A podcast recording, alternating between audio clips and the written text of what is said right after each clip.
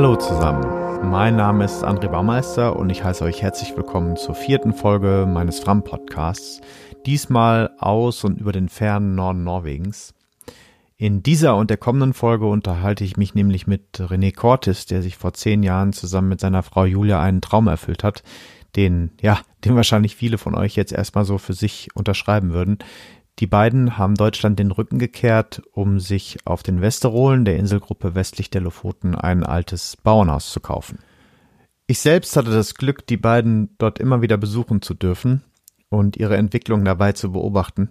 Die Familie ist seither um zwei Kinder reicher geworden, aber noch mehr hat die Anzahl der Hofbewohner zugenommen.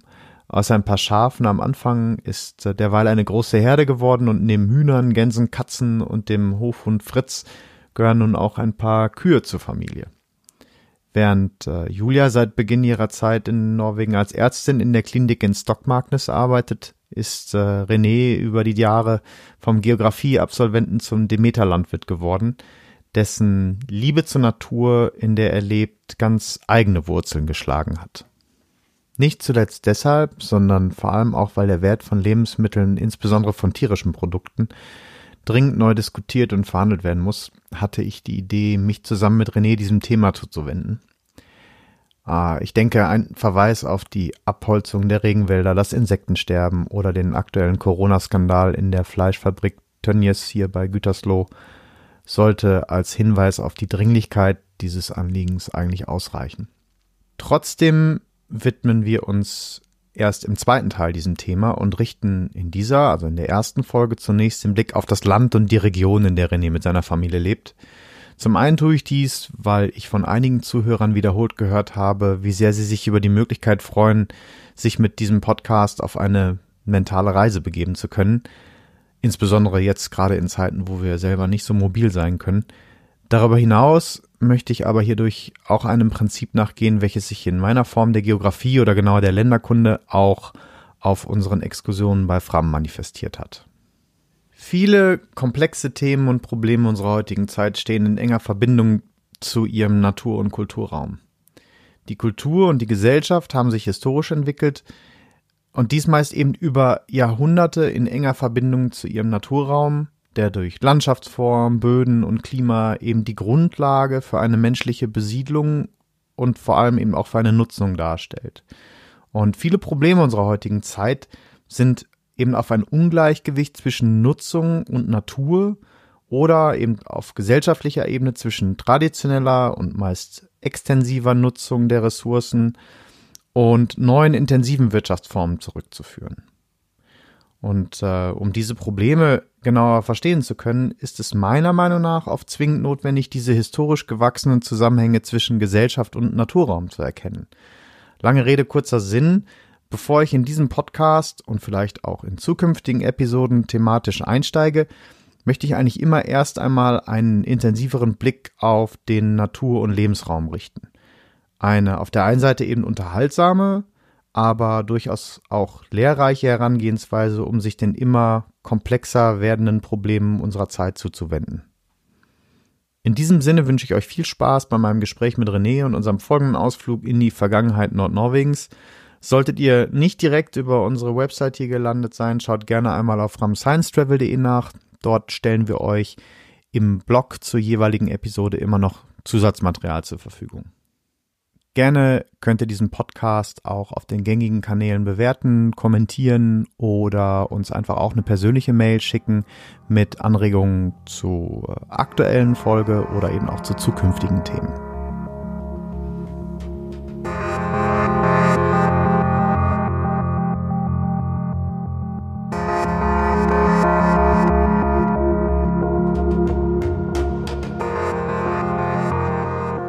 Hallo René. Vielen Dank, dass du dir die Zeit nimmst, mit uns heute zu sprechen. Mm, ich hatte ja eingangs schon mal äh, ein paar Worte zu dir gesagt und äh, auch schon gesagt, wo wir dich gerade antreffen, nämlich auf deinem Hof, äh, auf den Westerolen, genauer auf Langöya zwischen Stockmarknes und Sortland. Aber du lebst natürlich mm, erst seit ein paar Jahren da. Seit wann und was dich genau dahin getrieben hat, wirst du uns ja hoffentlich gleich noch erzählen. Aber Erzähl uns doch mal ganz kurz was von dem René vor Norwegen. wo kommst du her, was hast du dann gemacht und ähm, ja, wo hast du dich die ganzen, ich glaube, du bist mit Ende 20 nach Norwegen ausgewandert, wo hast du dich die ganzen 28, 29 Jahre vorher rumgetrieben? Ja, hallo, André. Ähm, eine interessante Frage. Wo habe ich mich herumgetrieben? Die ähm, ja, knapp 29 Jahre, bevor ich ähm, nach Norwegen gezogen bin. Ich komme ursprünglich ähm, aus dem Wilden Osten, ähm, aus Sachsen, was man sicherlich äh, mitunter auch noch ein bisschen hört. Bin dann 91, muss das, ja, 91 war das. Ähm, war natürlich die Wirtschaft im Osten ziemlich kaputt und äh, meine Eltern, die waren quasi gezwungen wegzuziehen. Und da hat es mich auf die Schwäbische Alb verschlagen. Bin quasi von dem, von einem extremen Dialekt in den nächsten. Und habe dann da im Prinzip bis zum Abitur 2001 ähm, gewohnt. Und dann hat es mich ähm, ins Ruhrgebiet verschlagen und habe da ursprünglich angefangen, äh, Lehramt zu studieren, Geografie und Mathematik, habe aber dann doch schnell gemerkt, dass ich einfach äh, ja, am, am meisten an der Geografie interessiert bin. Und das hat dann nach einigen anderen Versuchen, dass ich noch ein bisschen Englisch und Biologie studiert habe nebenbei, dann darin äh, resultiert, dass ich im Prinzip nach Bochum gekommen bin und habe da Geografie auf äh, Bachelor studiert. Ja, und nach dem Bachelor hatte ich eigentlich vor, ähm, nach Schweden zu gehen und meinen Master dort zu machen. Das, äh, ja, der Grund dafür ist einfach, dass ich ein sehr großes Interesse an Skandinavien auch schon vorher hatte und ähm, oft im Winter und Sommer dort auf Wandertouren war. Und da dachte ich, da bietet sich das an ähm, Öko, äh, Geoökologie in, in Schweden zu studieren. Dann kam wie so oft äh, bei manchen eine Frau dazwischen und so bin ich dann nach Norddeutschland gekommen und habe in Oldenburg und in, äh, in Groningen, man verzeiht mir die nicht korrekte holländische Aussprache von Groningen, auf jeden Fall in Groningen in Holland. Und in Oldenburg ähm, habe ich einen Master studiert der den schönen Titel hat Water and Coastal Zone Management. Und äh, in Holland war der mehr ausgelegt auf, äh, auf Umwelt- und Raumplanung. Ja, und äh, fertig war ich da im Prinzip 2010. Äh, und da war eigentlich der Punkt, dass man sich auch wieder neu orientieren sollte, müsste.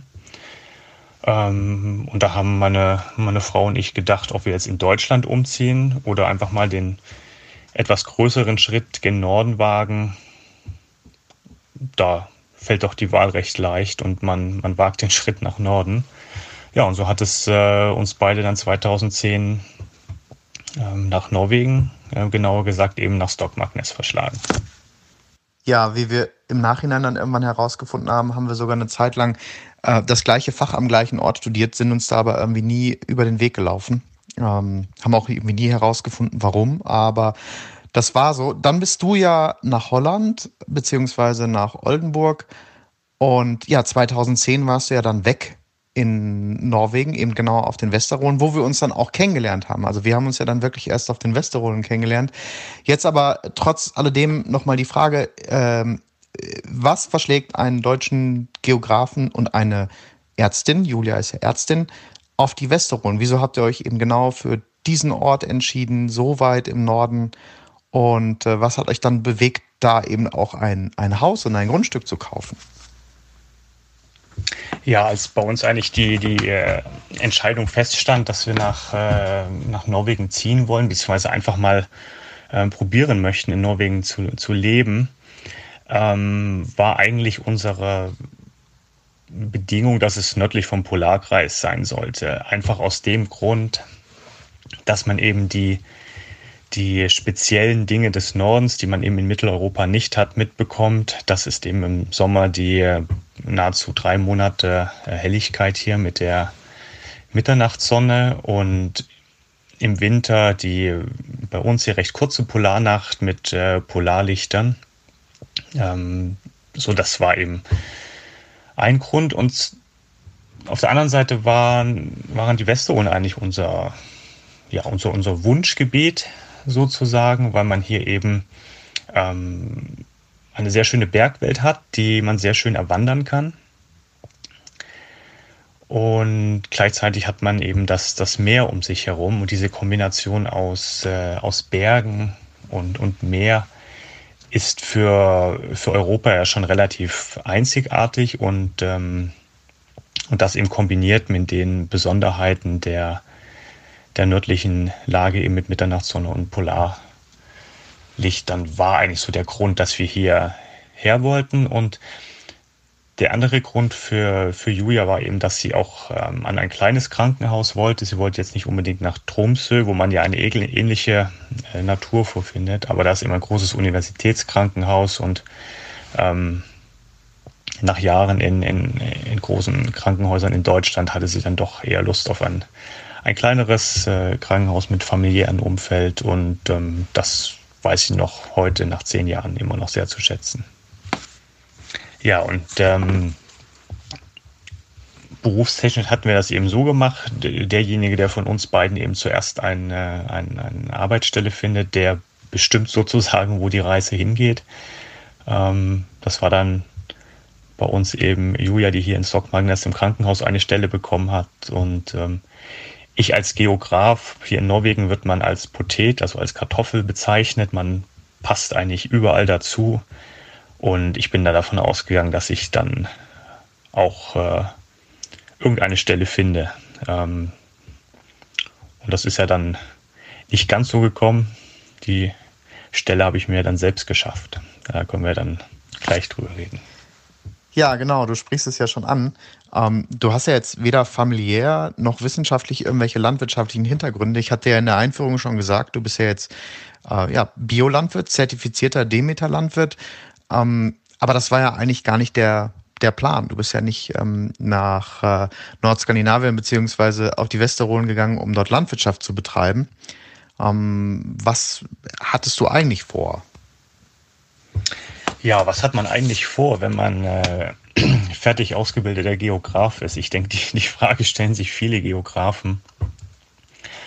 Ähm, ich hatte sicherlich eher damit gerechnet, dass ich ähm, vermutlich in der Verwaltung, in, beim Umweltamt, im Planungsbereich, ähm, vielleicht sogar bei der Forst- und Landwirtschaftsverwaltung ähm, irgendwo eine Stelle bekomme. Ich hatte mich auch ähm, direkt am Anfang im, in Bude, das ist hier unsere Hauptstadt quasi, des äh, Bezirkshauptstadt könnte man das auf Deutsch nennen, ähm, beim Umweltamt beworben hab dann aber relativ schnell festgestellt, also erstmal ist Bude zu weit weg, da hätte ich pendeln müssen. Und die, diese Aussicht in einem kleinen Büro, in einem ja architektonisch weniger schönen 70er Jahre Bau zu sitzen, war jetzt nicht so verlockend. Ähm, denn dafür ist man ja eigentlich nicht hergekommen. Man ist ja eher wegen der, wegen der Landschaft und der Natur hergekommen. Und dann fiel die Entscheidung, dass wir hier ähm, ein, ein, Haus kaufen, beziehungsweise ein, ein, altes Bauernhaus mit ein bisschen Land herum. Ähm, das ist in Norwegen relativ normal, dass man das ähm, relativ ja, spontan macht. Und dieses Haus, fanden wir dann immer raus, ist von, von 1870 und da musste einiges dran gemacht werden. Also das wurde in den 50er, 60er Jahren etwas ähm, modernisiert, was jetzt nicht sehr schön war. Und da fiel dann die Entscheidung, dass wir das ähm, Haus renovieren. Und das war dann im Prinzip meine Aufgabe. Ich bin dann im Prinzip erstmal vom Geografiestudenten, der sogar zeitgleich noch an seiner Masterarbeit schrieb, dann ähm, ja quasi zum, zum Zimmermann und Bauhistoriker mutiert und habe mich erstmal zwei Jahre im Prinzip mit der Restaurierung, Rekonstruktion unseres Hauses quasi beschäftigt. Sehr viel über norwegische Baugeschichte gelernt.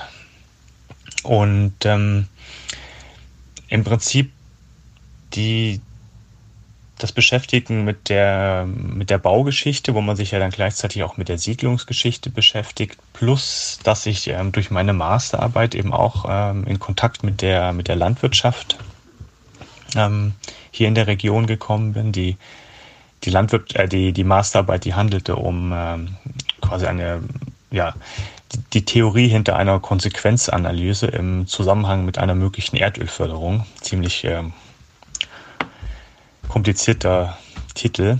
Aber jedenfalls da bin ich ähm, in Kontakt mit der, mit der Kultur hier gekommen, die ja geprägt ist durch, durch Fischerei und Landwirtschaft. Und ja, dieser, dieser historische Zugang eigentlich über Siedlungskultur, Landwirtschaft, Baugeschichte, die hat eigentlich dafür, äh, dazu geführt, dass ich mich mit, ähm, mit der Idee der der Selbstversorgung hier in, äh, in Nordnorwegen näher beschäftigt habe. Und das hat dann eben dazu geführt, dass wir dann nach zwei Jahren habe ich dann die ersten vier Schafe gekauft und das war im Prinzip da der, der Startpunkt meiner landwirtschaftlichen Karriere, wenn man das so nennen mag. Ja, wie du schon sagst, ist das ja der, der Beginn deiner persönlichen Geschichte als Landwirt. Und ich würde das gerne an anderer Stelle nochmal vertiefen und darauf zu sprechen kommen, wie eben dieser Einstieg in die Landwirtschaft dein eigenes Leben, das Leben deiner Familie und eben auch deine Weltsicht verändert hat. Bevor ich jedoch damit anfange, würde ich ganz gerne noch mal ein wenig über die Region sprechen, in der du lebst, denn um zu verstehen, wie man in dieser Region Landwirtschaft betreiben kann, muss man erstmal die Grundlagen für die Landwirtschaft kennen. Und die Grundlagen liegen ja in der Landschaft, in der Natur selber. Und wir, und das wirst du ja bestätigen, als, als Geografen wissen, dass man eine, eine Landschaft nur wirklich verstehen kann, wenn man auch deren Geschichte kennt. Und ähm, wenn man noch nie auf den Lofoten war oder beziehungsweise den Westerolen, kann man sich an dieser Stelle wahrscheinlich gar nicht wirklich vorstellen, äh, wie die Landschaft aussieht und dass ja eigentlich die Bedingungen für einen äh, bäuerlichen Betrieb gar nicht so wirklich günstig sind, wie beispielsweise hier in Mitteleuropa. Und äh, ja, nicht umsonst sind die Westerolen und die Lofoten nicht gerade als die Kornkammers äh, oder die Kornkammer Norwegens bekannt, ganz im Gegenteil. Ähm, die Wirtschaft in der Region steht eigentlich ja auf zwei anderen Pfeilern, nämlich einmal dem Tourismus und andererseits dem Fischfang beziehungsweise der Aquakultur. Und äh, diese Entwicklung dahin ist das Ergebnis einer, einer ganz langen Geschichte, deren Anfänge ja eigentlich in der frühen geologischen Vergangenheit unseres Planeten zu finden sind. Und wenn man diese Geschichte erzählen will, muss man eben auch genau da anfangen.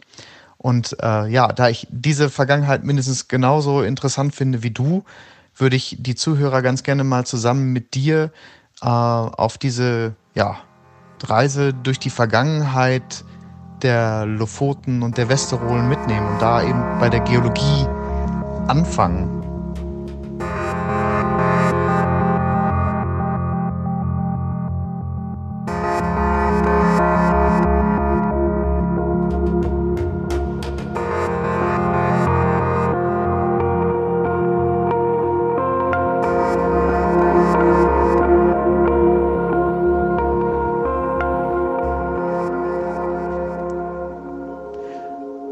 Norwegen ist ja eigentlich ein Bergland. Und egal, wo man in Norwegen hinfährt, außer jetzt im Süden vielleicht, ähm, begegnet man überall Bergen. Ganz selten ist das Relief wirklich mal flach. Und die Bergkette Norwegens, die sich ja eben ja, mehr oder weniger durch das gesamte Land zieht, ist das Ergebnis aus einer Kollision zweier Kontinente, die sich vor ja, mehr als 400 Millionen Jahren ereignete. Und zu dieser Zeit kollidierten das heutige Nordamerika inklusive Grönland und die sogenannte Baltische Platte miteinander. Die Baltische Platte kann man sich vorstellen als das heutige ja, Skandinavien. Der Nordatlantik existierte zu dieser Zeit noch gar nicht und die Gesteine der heutigen Lofoten und Westerolen, die ja unglaublich alt sind, waren irgendwo tief im Untergrund noch in diese Kollision eingeschaltet. Und die zahlreichen Inseln, ähm, auf der du ja heute auch lebst, entwickelten sich erst deutlich später. Kannst du uns vielleicht dazu was erzählen, wie dann äh, eben deutlich später die eigentlichen Lofoten und Westerolen entstanden sind. Ja, wie du schon, äh, schon sagtest, die, die Lofoten und Westerolen, die sind, ähm, also müssen geologisch etwas getrennt vom, vom Rest des Landes, besonders dann vom, äh, vom Festland betrachtet werden. Ähm, denn hier draußen bei uns, um sozusagen auf den Inseln, da ist noch ein bisschen mehr passiert.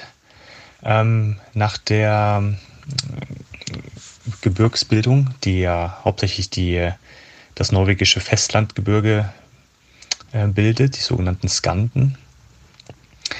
Ähm, unsere Inseln hier draußen und ähm, man kann es auch so ein bisschen sehen, wenn man sich die, die, die langgestreckten äh, Lofoten und dann die nach äh, Nordosten angesetzten Westerolen anschaut. Ähm, sie sind im Prinzip relativ schmal, also besonders die Lofoten, da sieht man das sehr schön. Der geologische Prozess, der dahinter steht, das ist ähm, einer, der ist ein, ein deutscher Begriff, der ist international ähm, äh, zur Verbreitung geschafft hat, ist ein sogenanntes Horstgrabensystem, was wir da haben. Das, was wir von den, von den äh, Lofoten und, und, und den, den Westerolen sehen, das ist im Prinzip ein sogenannter Horst, der nach oben gehoben wurde und einfach gesagt links und rechts davon haben wir dann eben diese Gräben, die im, im selben Augenblick dann quasi nach unten gewandert sind. Und ähm, dadurch haben wir eben recht hohe, ähm, steile Berge hier in unserer Region, die, die eben nach oben gehoben wurden. Und dann durch Erosion hat es eben dazu geführt, dass dann eben dieses sehr, sehr alte Tiefengestein freigelegt wurde. Und diese übergelagerte ähm, Gesteine der, der kaledonischen Gebirgsbildung, die wurden ja sozusagen wegerodiert. Ich habe zu diesen ja doch äh, komplexeren Themen ein paar vereinfachende geologische Abbildungen auf unserem Blog zusammengestellt, die das Ganze so nochmal erläutern werden. Wichtig ist, dass man versteht, dass eben die Lofoten und Westerolen A deutlich jünger sind. Also sie sind eben nicht während dieser sogenannten kaledonischen Gebirgsbildung vor 400 Millionen Jahren entstanden, sondern sind das Produkt nicht der Kollision, sondern einer Dehnungstektonik. Die Kontinente sind dann natürlich, wenn man auf den äh, heutigen Globus guckt, sieht man das ja auch, äh, wieder auseinandergedriftet, auseinandergerissen worden. Also das heutige Nordamerika, Grönland und Baltika sind äh, dann eben wieder voneinander getrennt worden wodurch sich eben der heutige Nordatlantik entwickelt hat. Und ähm, dieses Graben-Horst-System, aus dem ja dann eben auch die Lofoten-Westerolen entstanden sind, ist das Produkt einer, einer recht, ja, geologisch gesehen jungen Dehnungstektonik, also einer Dehnung und nicht einer, einer Kollision. Jetzt ist natürlich die Geologie erstmal die Grundlage für eine Landschaft und für eine Landschaftsentwicklung, um die Geschichte der der Landschaft Nordskandinaviens weiterzuerzählen, kommt das wichtigste Kapitel jetzt erst und das ähm, ist das sogenannte Pleistozän, also die Phase der Eiszeiten, beginnen vor circa 2,5 Millionen Jahren, als die Temperaturen global gesehen eben deutlich sanken und sich die großen Eisschilde äh, in Nordeuropa und an anderen Stellen entwickelt haben. Und äh, ja, diese Eisschilde während des Pleistozäns, die sich in unterschiedlichen Phasen immer mal wieder ausgebreitet und zurückgezogen haben, haben insbesondere in, in Norwegen, in Schweden, aber auch bis nach Norddeutschland die Landschaft unglaublich geprägt. Und äh, die Lofoten, Westerolen und die gesamten Küstenregionen Norwegens, ein wichtiges Stichwort sind natürlich hier auch die Fjorde, die nur durch Gletscher entstanden sind, ähm, ist nur zu verstehen, wenn man eben diese Geschichte jetzt an dieser Stelle weitererzählt und sich vorstellt, wie es eben vor circa 25, 30.000 Jahren noch auf den Lofoten beziehungsweise an der Küste Norwegens ausgesehen hat. Die zusammenfassende Frage an dich wäre jetzt an dieser Stelle, wie haben die Eiszeiten, die unterschiedlichen Vorstöße der Gletscher während des Pleistozäns die Landschaft auf den Westerolen beeinflusst und ähm, was kann man davon heute noch sehen? Ähm, ja, also um es, um es kurz zu sagen, was kann man heute noch davon sehen? Eigentlich ähm, alles. Denn die, die letzte Eiszeit ist ja noch nicht wirklich lange ähm, her, zumindest äh, in äh, erdgeschichtlicher Perspektive. Und ähm, während der Eiszeit war ja im Prinzip Skandinavien von einem großen ja, Eisschild bedeckt, wie wir das heute auf Grönland vorfinden. Die, die höchste Mächtigkeit war ja mit über 3000 Metern in der Region von, äh, von Umeå in Schweden. Und die Mächtigkeit nahm natürlich nach außen hin ab in Richtung Küste. Und das hat dazu geführt, dass man eigentlich davon ausgeht, dass, äh, dass die, die, die Westerolen vielleicht teilweise aber eigentlich nicht vom Inlandeis bedeckt waren, sondern nur lokale Vergletscherung haben, hatten. Und das gleiche gilt für die noch deutlich äh, steileren und schrofferen Lofoten, dass da nur quasi lokal vereinzelt Gletscher vorhanden waren. Aber dieses große Inlandeis äh, musste ja seinen, äh, seinen Weg in Richtung äh, Meer bahnen und da wurde eben dieser Sotlandsund als, äh, als ja, Abfluss eines großen ja, Eisarmes quasi genutzt. Und der ist im Prinzip bei uns nicht vor der Haustür, sondern eigentlich über unser Haus drüber gegangen und wurde eben seitlich von den von den Bergen hier bei uns auf Langöja und auf der anderen Seite von den, von den Bergen auf der Insel Hinöja begrenzt. Was man davon noch sieht, sind eben natürlich die, die U-förmigen Ausformungen des, äh, des großen ähm, ja, Ausflussarmes, des Hauptgletschers, aber auch die, die lokale Vergletscherung hat eben überall Spuren hinterlassen durch äh, kleinere Trogtäler, die U-förmig ausgeformt sind. Äh, wir haben überall kleinere Hängetäler in den, äh, in den Haupttälern. Man findet äh, Reste von, von Karseen und auch noch sehr gut ausgebildete Karseen. Man sieht dort die Gletscherschwellen. Also für, für den Glazialmorphologen ist es eigentlich ein Paradies hier, da man eigentlich, äh, egal in welche Richtung man guckt, überall äh, glaziale Formen erkennen kann. Und wenn man eben ein bisschen tiefer äh, buddelt, ähm, dann sieht man eben sehr viel Grundmoräne. Man findet eben Gesteine hier, die geologisch gesehen eigentlich hier nichts verloren haben, die eher vom Festland kommen. Ähm, zum Beispiel Glimmerschiefer und solche Dinge. Und äh, ja, also wie gesagt, überall, wo man hinschaut, sieht man glaziale Formen, Überformungen und äh, Relikte der, der letzten Eiszeit. Ich glaube, zusammenfassend kann man ganz gut sagen, dass äh, die Inseln und nicht nur die Inseln, sondern eben auch das Festland quasi während der letzten Eiszeit oder der Eiszeiten, das waren ja unterschiedliche Phasen in diesen zweieinhalb Millionen Jahren, äh, ihren letzten Schliff bekommen hat. Und erst wenn man quasi die geologische Vergangenheit, die geologische Entwicklung eben in Kombination mit der Oberflächenentwicklung während der Eiszeiten betrachtet, versteht man, warum diese Landschaft heute so aussieht, ja, wie sie eben aussieht. Unglaublich dramatisch, unglaublich spannend und wunderschön. Also ich bin ein, ein wie viele andere auch, die da oben schon mal waren, ein äh, ganz großer Fan der der Lofoten und Westerolen, weil ich einfach keine vergleichbare Landschaft kenne. Ich sage immer ganz gerne, dass man sich vorstellen muss, dass die Alpengipfel, so wie man sie kennt, ah, die ja auch glazial überprägt wurden, auch die, die Alpen waren ja während der Eiszeiten ähm, von Gletschern bedeckt und sind eben da nochmal final überformt worden. Man muss sich das immer so vorstellen, als wenn die, die steilen Alpengipfel eben aus dem Nordatlantik herausragen. Und so sehen die Inseln auch teilweise wirklich aus.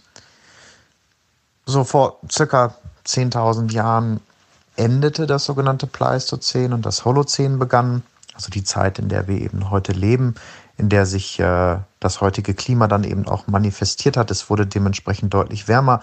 Die Gletscher haben sich zurückgezogen. Der Meeresspiegel stieg an äh, eben gerade für die Küste Norwegens ein ganz wichtiger Prozess. Und äh, die ja, Meeresströmungen haben sich wieder manifestiert, unter anderem auch der Golfstrom, der ja für das Klima auf den Westerolen und eben auch für das Klima im gesamten Nordeuropa eine ganz wichtige Rolle spielt. Kannst du vielleicht mal kurz was dazu sagen? Ja, genau, das Klima, das ist ja eine, eine sehr spannende Geschichte ähm, hier für unsere Region. Ähm, ich kann dir erstmal kurz äh, das erzählen, was man direkt sieht. Also ähm, quasi auf dem Thermometer. Und da kann man sagen, dass wir hier bei uns eben eine, eine Durchschnittstemperatur von, äh, von 5 Grad haben. Und das bedeutet, dass wir im, im Winter, im Januar, ist die kälteste Durchschnittstemperatur, die liegt bei knapp äh, minus äh, 1,5 Grad. Das ist also relativ mild. Ähm, und die Sommer, die liegen bei äh, im Durchschnitt bei knapp 11, ja, 11,5 Grad, sind dadurch relativ frisch. Es äh, pendelt also um die 5 Grad Marke.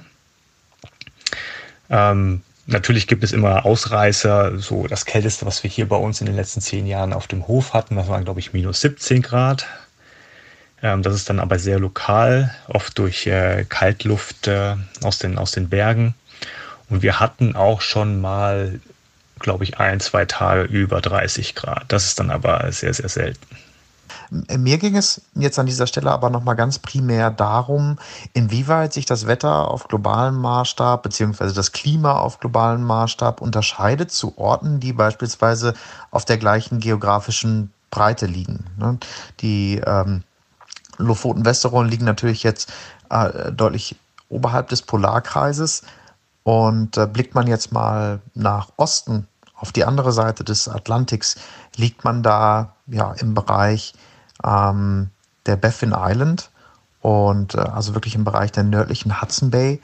Und um das Ganze mal in Zahlen auszudrücken, dort liegt die Jahresdurchschnittstemperatur, die ja bei euch, wie du ja gerade sagtest, bei circa 5 Grad liegt, an einem vergleichbaren Ort circa 12 bis 13 Grad niedriger. Also die Jahresdurchschnittstemperatur liegt da in einem Bereich von minus 8 bis 9 Grad, je weiter man sich von der Küste entfernt, teilweise sogar Temperaturen in dem Bereich von minus 10, minus 11, minus 12 Grad mit zunehmender Distanz zum Meer natürlich deutlich geringer.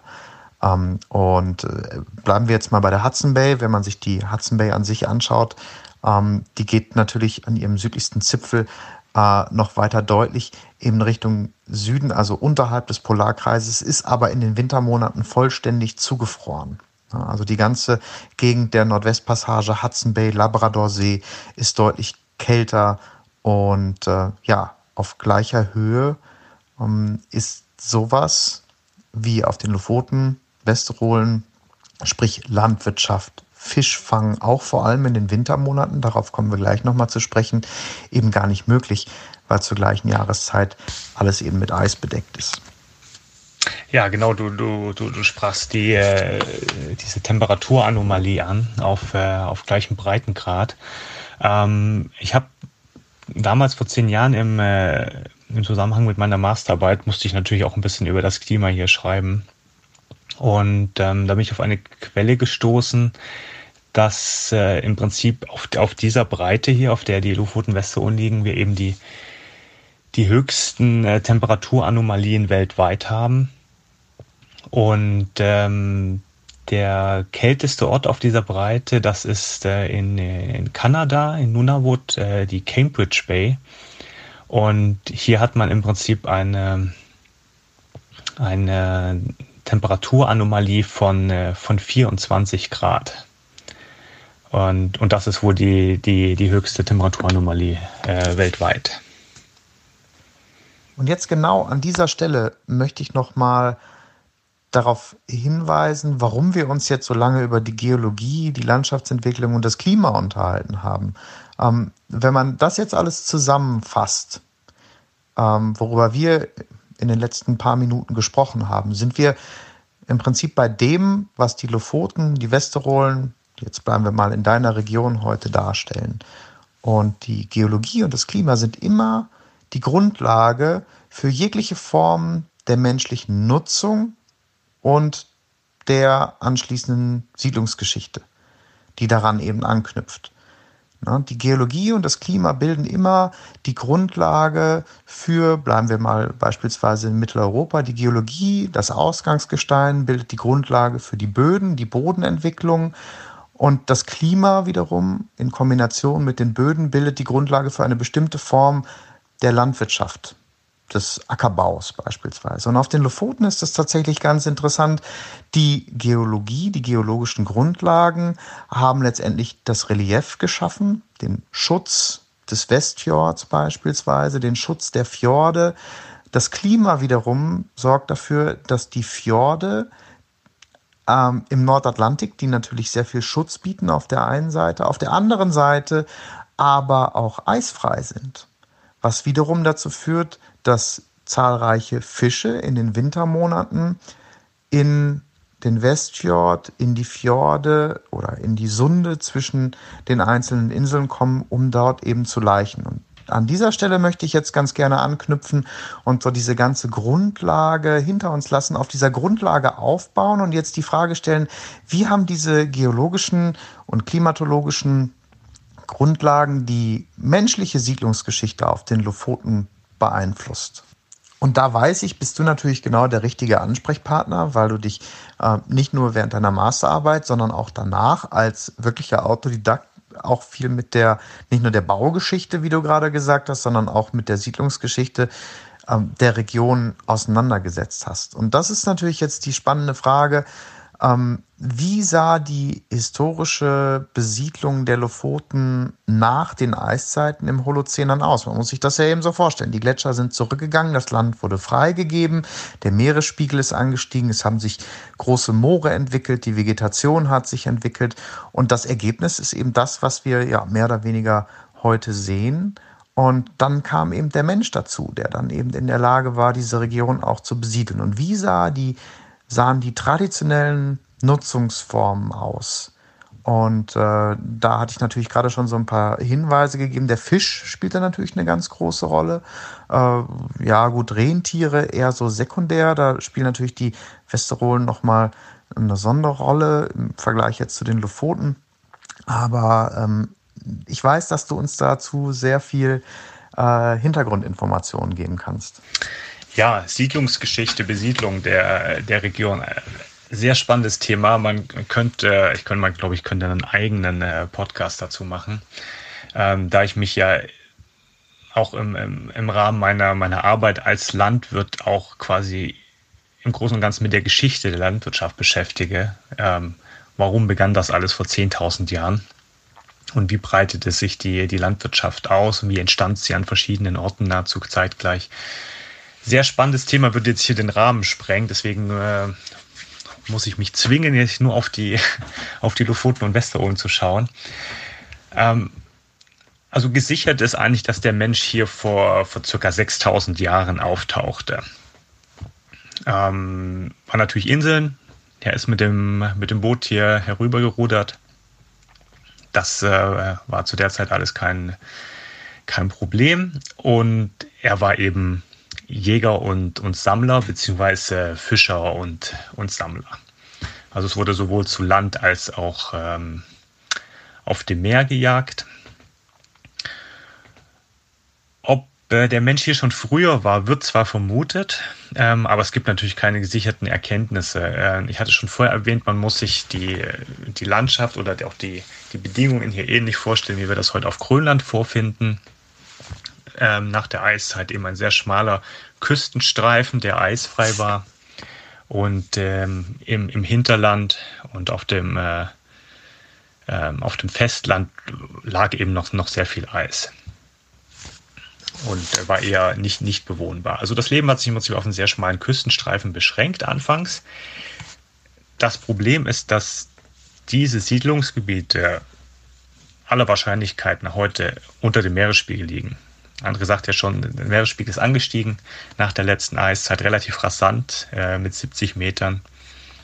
Das heißt, selbst wenn es während der Eiszeit schon an den eisfreien Küstenstreifen ähm, Ansiedlungen gab, beziehungsweise menschliche Aktivität, so ja, müsste man im Prinzip 70 Meter tief tauchen, um äh, nach diesen zu suchen. Was man eben weiß, sind äh, menschliche Spuren, die oberhalb äh, dieser Linie lagen über das, der, des Meeresspiegelanstiegs. Und die sind, wie gesagt, knapp 6000 Jahre alt. Das trifft auch ganz gut oder stimmt ganz gut überein äh, mit äh, einem Klimaoptimum, was wir zu der Zeit hatten, vor ja, 6.000, 7.000 Jahren. Das, äh, man geht davon aus, dass zu dem damaligen Zeitpunkt anderthalb bis zwei Grad Wärme war hier in der Region. ähm, was dazu geführt hat, dass äh, ja natürlich die, die Vegetation noch üppiger war, was äh, dem, dem, dem Sammler sehr nahe kam und auch die Tierwelt war entsprechend vielfältig. Ähm, an natürlich neben Raubtieren ähm, auch sehr viele jagbares Wild, äh, neben nicht nur Elche, wie wir sie heute haben, sondern eben auch, äh, auch Hirsch und Rehe. Und die Bedingungen waren eigentlich sehr gut damals. Ähm, vor 4000 Jahren, geht man von aus, hat die Landwirtschaft langsam Einzug gehalten. Und ähm, das, wie ich anfangs erwähnt, ist eben eine sehr spannende Geschichte, wie der Mensch zur Landwirtschaft gefunden hat man geht heute davon aus, dass der, der Jäger und Sammler nicht auf die Idee gekommen ist, äh, sesshaft zu werden und zum, äh, zum Landwirt zu werden, sondern die Landwirtschaft, die ist quasi importiert worden mit äh, Neuankömmlingen. Und auch diese 4000 Jahre waren, also vor 4000 Jahren hat man auch wieder eine Art äh, Klimaoptimum und man kann davon ausgehen, dass eben mit einem Klimaoptimum steigt die Bevölkerung in vielen Regionen. Der Mensch muss quasi wieder auswandern. Das hat man immer wieder in der Geschichte, auch in der jüngeren gesehen. Und das kann dazu geführt haben, dass eben vor 4000 Jahren ähm, wieder neue Siedler hier ankamen und quasi die, die Landwirtschaft im Gepäck hatten. Und seitdem, ja, vor 4000 Jahren bis eigentlich ähm, in die 1950er Jahre oder in die, in die Zeit vor dem Ersten Weltkrieg, hat sich eigentlich nichts geändert. Der Mensch hat von, von sehr einfacher Landwirtschaft und äh, ein bisschen Jagd und hauptsächlich eben Fischerei gelebt. Und dieser, dieser klassische Lebensstil, der, der wird auf, ähm, auf Norwegisch Fiskebunde genannt und das ist eben der, der Fischerbauer. Und das beschreibt es eben ganz gut.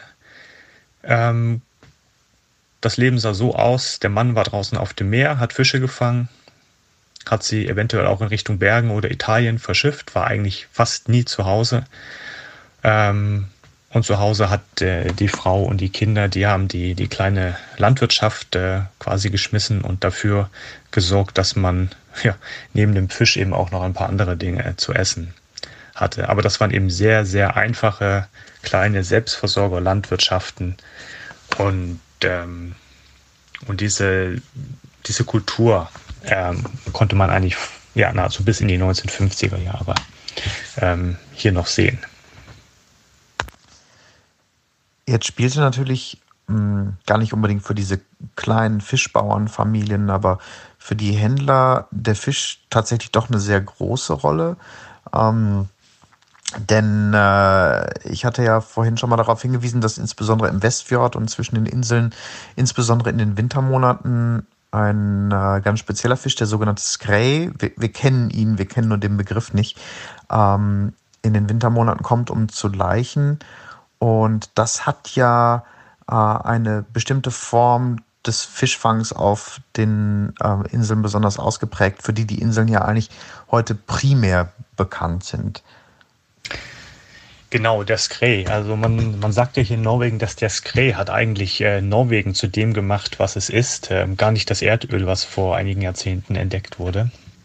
Und der Skrei, der wird eben ähm, hauptsächlich hier in unserer Region gefangen. Ähm, Skrei ist äh, ein altes norwegisches äh, Wort noch aus der Zeit der Wikinger. Das heißt im Prinzip der Wanderer. Und das beschreibt eigentlich den Fisch sehr gut. Er wurde eigentlich äh, hauptsächlich im, ähm, im Nordatlantik, also zwischen dem äh, ja, Nordkap und, äh, und der Inselgruppe äh, Svalbard. Und da verbringt er im Prinzip seine Jugend und wenn er geschlechtsreif ist, dann fängt er eben an zu wandern und kommt in die ja, nährstoffreichen ähm, Gewässer äh, entlang der norwegischen Küste. Er wandert auch südlicher, aber sein Hauptgebiet ist eben hier in den Lofoten Westerålen und hier kommt er eben zum Leichen hin. Und äh, das ist ungefähr die Zeit zwischen äh, Januar und April. Und da ist alles, was schwimmt, im Prinzip auf dem Wasser, um, äh, um diesen Fisch zu fangen. Und das Problem in früherer Zeit war natürlich die Konservierung. Und da bietet sich hier bei uns eben das, äh, das Trocknen auf Trockengestellen an und das äh, dadurch, dass das hier, also der, der Grund dafür, dass das hier so ausgeprägt ist, ist eben dieses Zusammenspiel. Zum einen haben wir hier diese enormen Mengen an Fisch ähm, in der Hauptfangzeit, plus dass wir die klimatischen Bedingungen dafür haben, dass wir den Fisch hier im Winter trocknen können. Und was braucht es, um Fisch zu trocknen? Mit guter Qualität, das ist eben viel Wind. Äh, Niederschlag ist gar nicht so entscheidend, solange genug Wind vorhanden ist. Aber wichtig für die Qualität ist auch, dass da eben kein Frost ist. Und äh, wir haben schon darüber geredet, dass äh, die, die Durchschnittstemperatur im, äh, im Winter hier bei uns äh, bei, bei minus ähm, anderthalb Grad ist. Draußen an der Außenküste, sagte ich ja schon, ist es auch nochmal etwas milder. Und da stehen dann eben die ganzen Fischtrockengestelle. Und äh, der, der größte Teil des Gräs, der hier im Winter gefangen wird, der wird eben ähm, auf den Gestellen getrocknet, wird dann irgendwann im Mai, Juni ähm, abgenommen, äh, nach Qualität sortiert und dann in die, in die Welt verfrachtet. Und das ist im Prinzip eine Methode, die auch schon zur Zeit der Wikinger stattfand und äh, ihren ja, sich mehr ausgebreitet hat dann so im, in der Zeit des Mittelalters. Da begann man dann eben diesen Fisch nach Italien zu schicken. Ähm, die schlechteren Qualitäten wurden nach Nordafrika, werden heute noch nach Nordafrika, auch in die in Richtung Sahara geschickt, wo ähm, Fischsuppe daraus gekocht wird. Also der, der, der Trockenfisch hat äh, ökonomisch gesehen eben für unsere Region äh, immer noch eine sehr große Bedeutung, hatte früher für ganz Norwegen eine sehr große Bedeutung, weil eben ganz Europa, äh, Südeuropa und äh, das nördliche Afrika damit versorgt wurden. Jetzt hattest du vorhin schon mal einmal gesagt, dass diese traditionelle äh, Lebensweise, also dieses Fischbauerntum, welches sich eben vor ja, quasi mehreren tausend Jahren entwickelt hat, bis in die 1950er Jahre Bestand hatte und sich dann eben verändert hat. Was genau ist denn in diesem Zeitraum passiert, dass diese ja mehr oder weniger traditionelle Lebensweise aufgegeben wurde? Ja, was ist passiert? Ähm,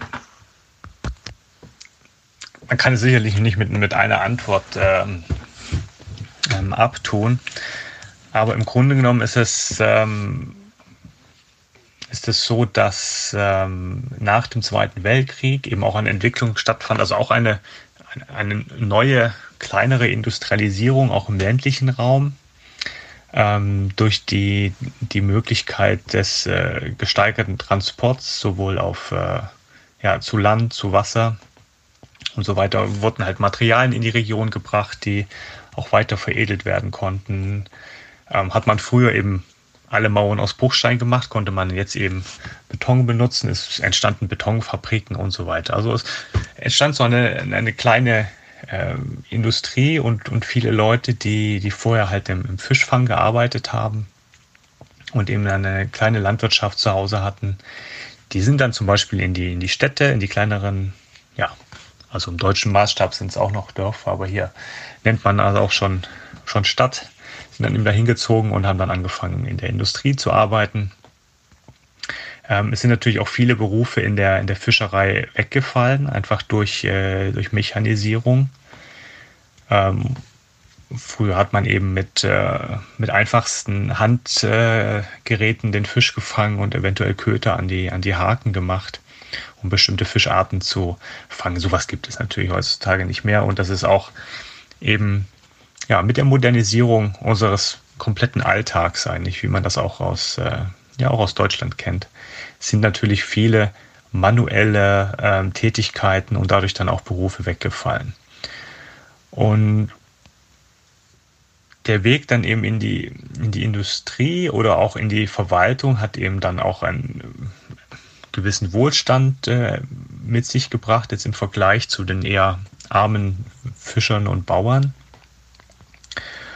Und auch gesteigerter Import von Lebensmitteln und äh, aber auch Mechanisierung, ähm, Technisierung der Landwirtschaft hat dazu geführt, dass man eben auch deutlich größere Flächen mit als, als einzelner Bauer bewirtschaften konnte. Und das hat dann eben dazu geführt, dass die meisten Leute auf dem, auf dem Land haben sich dann eben andere Berufe gesucht, wie gesagt, in der Industrie oder in der Verwaltung.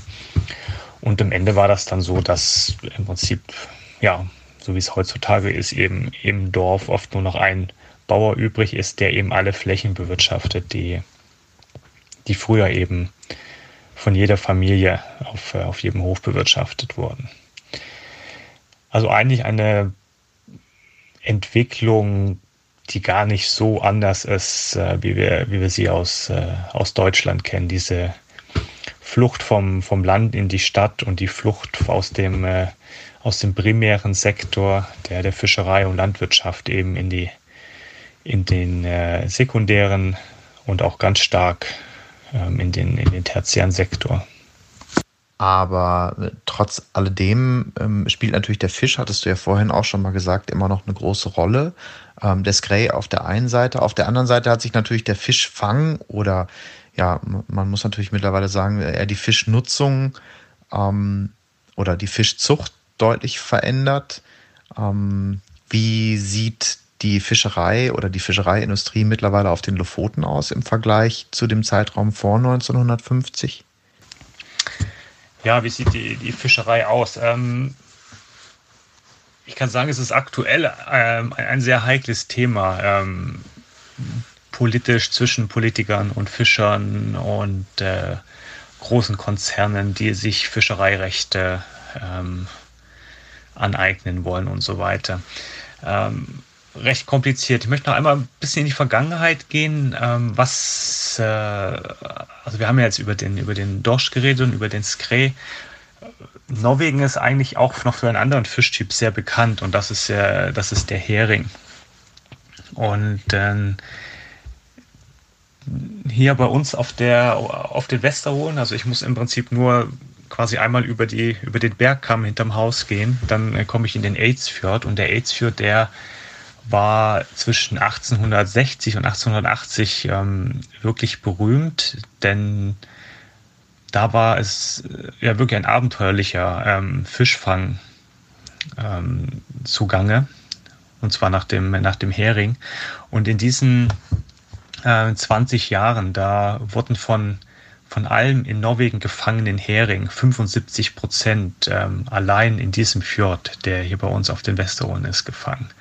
Also das waren wirklich enorme Mengen.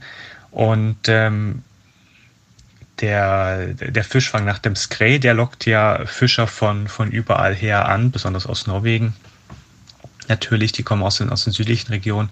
Und damals war es eben auch der Hering. Also allein diese Hering-Fangzeit im, ähm, waren im Aidsfjord, wo sonst nur eine Handvoll Menschen lebt, ähm, über 10.000 Fischer, die da in, in Zeltstätten wohnten. Also das waren wirklich ähm, enorme Zustände. Und mit Blick auf diesen, auf den Hering kann ich eben jetzt in die Moderne kommen und da sieht man eben, wie sich die Fischerei eben gewandelt hat. Früher ist man eben mit dem, ja, hatte man eben eher kleinere Boote, man hat eben mehr küstennahe Fischfang betrieben. Und je mehr man eben im Fjord ist, desto sicherer war es auch für den Fischer selbst. Und man hat den Fisch eben da gefangen, wenn er in die, in die Fjorde kam.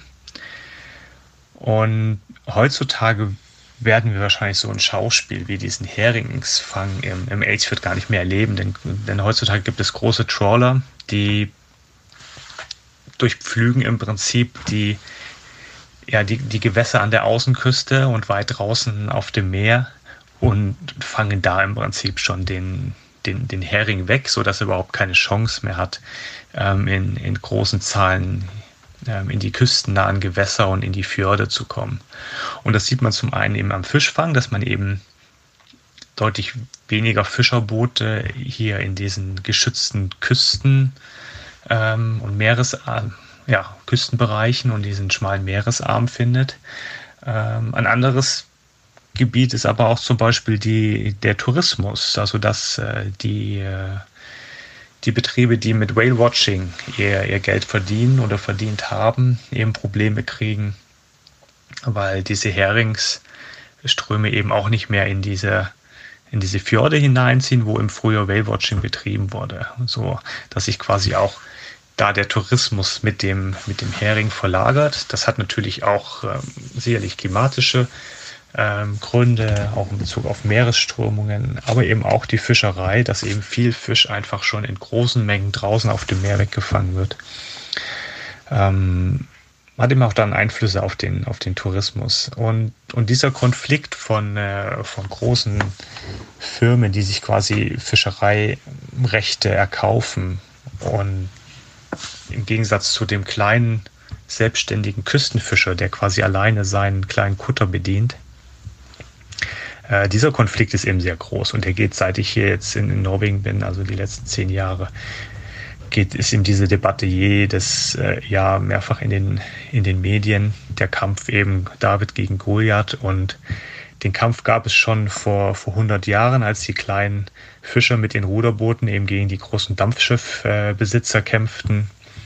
Da gab es einen Konflikt hier bei uns im Trollfjord, der wird auch die Trollfjord-Schlacht genannt, wo am Ende die, die kleinen Fischer quasi gewannen und quasi wieder Zugang zu, zu den Fanggründen bekam.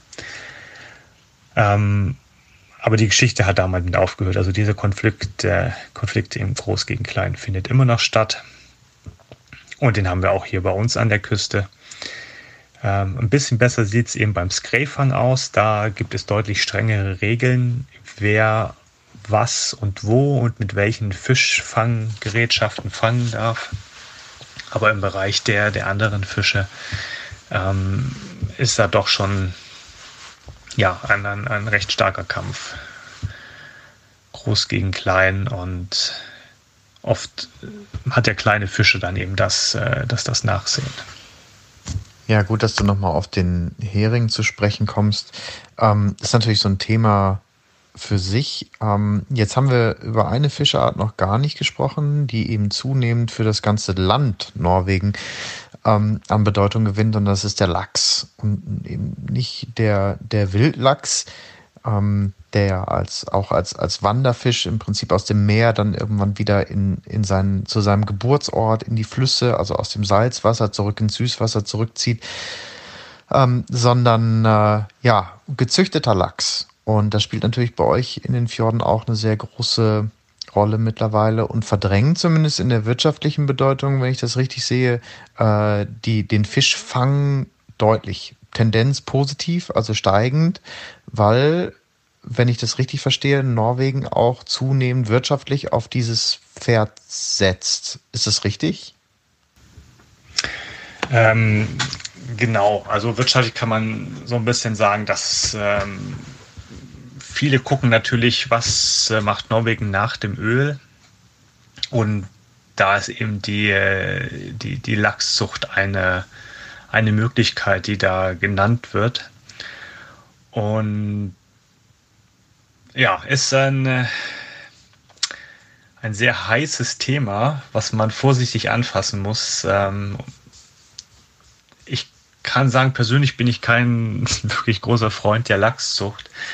Ähm, das hat auch was mit meinem Hintergrund eben als Geograf und Landwirt zu tun, weil man natürlich versucht, die Zusammenhänge zu sehen. Und ähm, vergleichbar ist die Lachszucht eben mit, äh, mit industrieller Schweinehaltung. Das ist im Prinzip nichts anderes. Man hat äh, Tiere eingepfercht in irgendeinem Medium, sei es jetzt eine, eine Box für ein Schwein oder eben ein, ein Netz für die, für die Lachse und dann wird einfach eben importiertes Futter in die, in die Tiere oben reingekippt und am Ende kommt eben ein, ein Produkt raus, was sehr, sehr künstlich ist, eben eigentlich nicht regional verankert ist und ähm, auch hier in Norwegen eben in erster Linie für den Export äh, gedacht ist.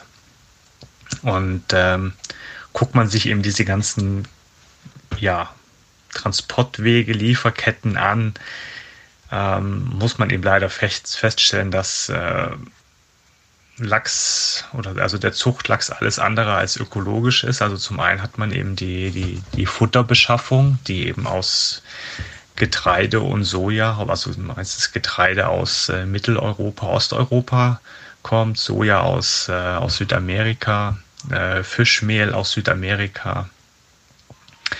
Ähm, größtenteils eben alles importiert, von sehr, sehr, sehr weit weg, oft auch unter fragwürdigen Anbaubedingungen hergestellt.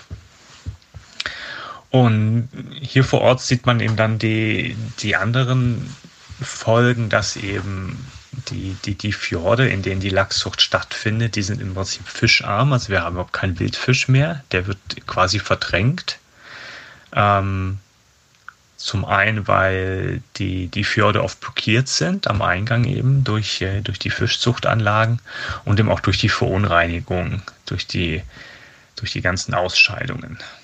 Also ich als Bauer muss gucken, wie viel Mist ich habe und ob ich auch genug Fläche habe, um diesen Mist eben auf meinen Feldern zu verteilen und so weiter. Bei der Lachszucht fällt einfach alles unten raus und schafft dann enorme Probleme. Also der Meeresgrund unter diesen Anlagen ist eben tot. Aber wie gesagt, wirtschaftlich eben ein sehr, sehr großes Ding hier in Norwegen. Dadurch sind natürlich auch viele Interessen daran geknüpft. Ähm, die haben dadurch auch sehr viel Macht. Ähm, ich verklar, man kann es so ein bisschen mit der Autoindustrie vielleicht in Deutschland vergleichen. Ähm, was die Autoindustrie für Deutschland ist, das ist die Lachszucht äh, in, in Norwegen. Nicht immer so richtig korrekt, den einen oder anderen Skandal und wirtschaftlich eben sehr mächtig. Ja, und neben, neben den genannten äh, ökologischen Folgen in den Regionen, wo das Futter angebaut wird oder gefangen wird, so wie auch hier, hat man eben auch die, die wirtschaftlichen Folgen und Konflikte und ähm, also Lachsindustrie und auch Fischereiindustrie, die sind sich nicht grün. Da gibt es eben sehr große Konflikte. Ich habe ja gesagt, dass besonders die, die, die Kleinfischer, die alleine auf ihren Booten ähm, unterwegs sind, das sind eben die sogenannten Küstenfischer. Die sind auf diese küstennahen Gewässer angewiesen, die sind auf die Fjordarme angewiesen, um da den Fisch zu fangen. Ähm, und wenn die ganze Küste und die, die Fjorde eben mit Lachszuchtanlagen vollgepflastert werden, dann, wie gesagt, kommt eben kein Fisch mehr her und die, die ursprünglichen Fanggebiete für die Küstenfischer verschwinden eben. Und ähm, ja, die Küstenfischerei muss eben dann nicht nur gegen die großen Reedereien, die draußen auf den Meerfischen kämpfen, sondern auch noch hier direkt an der Küste gegen die Lachszucht. Also es ist genug Zündstoff und genug Konfliktpotenzial vorhanden. Ja, und ähm, natürlich steckt da auch enorm viel Gesprächsstoff drin. Es würde für einen eigenen Podcast reichen, dieses Thema. Aber auch da müssen wir jetzt das Rad nicht neu erfinden. Da gibt's eine wunderbare Doku von Patagonia produziert, die wir uns letztens äh, oder beziehungsweise die wir uns häufiger schon angeguckt haben. Ähm, Artificial heißt die. Da geht's allerdings hauptsächlich um ähm, das Lachsfarming oder Fischfarming im, im Pazifik. Aber äh, mit Sicherheit ähm, ja sehr lohnenswert, um sich mal äh, eine Grundlage äh, an Wissen aufzubauen. Und jetzt haben wir uns natürlich größtenteils im Wasser bewegt und äh, mit dir zusammen möchte ich gleich mal den Schritt in Richtung Land wagen und mich etwas mehr über das landwirtschaftliche Potenzial ähm, ja, des Landes unterhalten. Ähm, vorab äh, möchte ich allerdings einen Wirtschaftszweig noch mal kurz ansprechen und das ist eben der Tourismus. Ich hatte ja vorhin schon mal gesagt, dass ja im Prinzip die wirtschaftlichen Pfeiler der Lofoten-Westerolen eben auf der einen Seite der Fischfang oder die Fischereiindustrie sind, auf der anderen Seite der Tourismus an sich. Ähm, und das ist ja auch mal eine ganz interessante Geschichte, weil die Lofoten ähm, zumindest spricht man hauptsächlich von den Lofoten. Die Westerolen tauchen so als ja, benachbarter Bruder so langsam äh, immer mehr auf.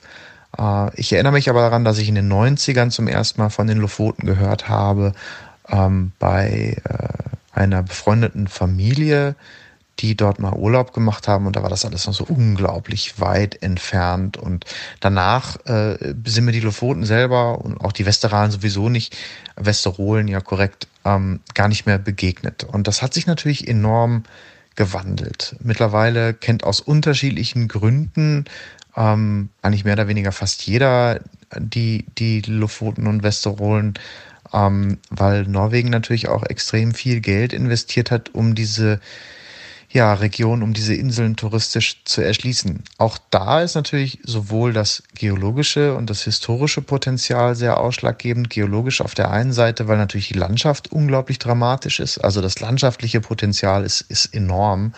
Ähm, auch dazu habe ich auf unserem Blog auf From Science Travel ähm, nochmal ein bisschen Material, also Fotos zur Verfügung gestellt.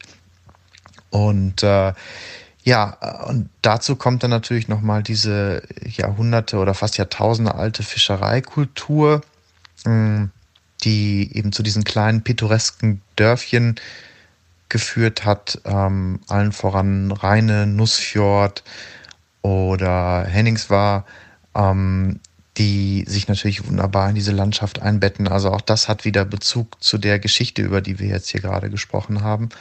Ähm, allerdings nimmt natürlich der Tourismus auch enorm zu. Also es ist äh, definitiv ein, ein steigender Trend. Und ähm, ja, wo immer der Tourismus sich entwickelt und ähm, ja, über die bestehenden Wachstumsgrenzen hinaus entwickelt, gibt es natürlich auch negative Seiten.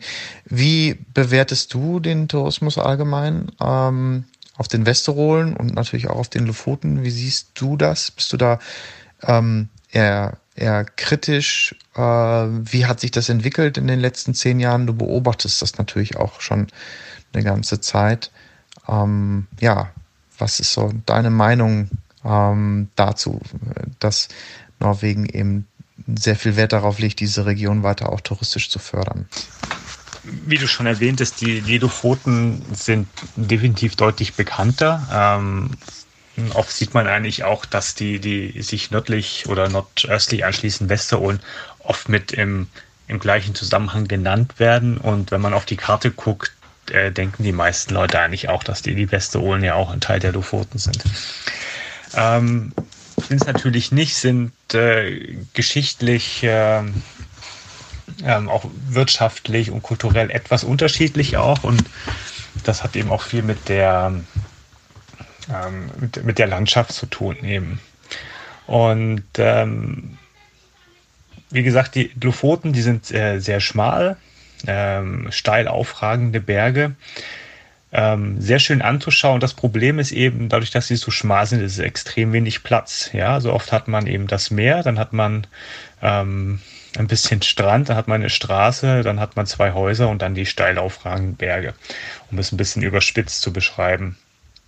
Und das gibt natürlich aufgrund äh, der Popularität dann doch etwas Probleme, dass einfach mitunter zu viele Touristen auf dieser, ja, auf doch engem Raum ähm, zusammenkommen. Und das führt nicht immer zu Begeisterung dann bei den Anwohnern. Die leben zwar vom Tourismus, aber das ist eben in vielen Regionen, wenn es zu viel wird, dann äh, ja, dann wird, dann wird es einfach zu viel. Ganz einfach gesagt. Ähm, über diese Probleme, dass so viele Touristen hier ankommen, können wir auf den Westerolen noch nicht klagen, einfach weil sie noch ein bisschen im, im, im Schatten stehen, der Lofoten. Ähm, aber ein Punkt ist auch einfach, dass die, dass die Westerolen, wenn man sich das auf der Karte anschaut, eben viel weitläufiger sind. Ähm, und dadurch verteilt sich das auch eben alles. Also man hat eben nicht nur die eine Straße, die einmal von, äh, von Südwesten nach Nordosten geht, sondern man kann eben hier auf diesen Teil der Insel fahren, dann kann man in diese Richtung fahren. Und es ist deutlich mehr aufgefächert eben. Und da verteilt sich dann auch der Tourismus. Ähm, zum anderen ist haben wir auf den Westerolen ja ähnliche beeindruckende Bergformationen, die steil aus dem Meer aufragen. Auf der anderen Seite haben wir aber auch deutlich ähm, ähm, flachere Berge, die man deutlich leichter erwandern kann. Und ich kann sagen, jetzt in den zehn Jahren, die ich hier lebe, habe ich in den Bergen noch nie Touristen entdeckt. Also das ist noch anscheinend ein äh, sehr, sehr unbekanntes Betätigungsfeld für, für Touristen, ähm, dass man sein, sein Wohnmobil abstellt und in die Berge geht. Und das liegt zum einen daran, dass es eben einfach nicht ausgeschildert ist. Also keiner weiß, dass man hier in die Berge kann. Ähm, so etablierte Routen, die markiert sind, die ja, werden eigentlich von Norwegern genutzt, aber dass die jetzt wirklich den, äh, den ausländischen Touristen schmackhaft gemacht werden, das kann ich eigentlich nicht sehen. Es gibt auch einfach gar nicht diese, diese Möglichkeiten oder Ausschilderungen, dass man quasi eine Art Wanderparkplatz hat oder sowas. Also so gesehen, das, was ich hier auf dem Westerund von Tourismus mitbekomme, ist ähm, natürlich das eine oder andere Kreuzfahrtschiff, was hier im Winter mal anlegt, aber auch das ist jetzt nicht so häufig. Ähm, und sonst sieht man eben auf der Straße die Wohnmobile. Und die halten dann auch mal bei uns vom Haus und machen dann ein Foto von unserem Bootshaus und dem, den hohen Bergen im Hintergrund. Ähm, das ist aber eigentlich so das, was man mitbekommt. Wirklich Klagen über Tourismus ähm, hört man hier auf den Westerohe nicht. Das sieht, wie gesagt, auf den, äh, auf den Lofoten doch äh, anders aus.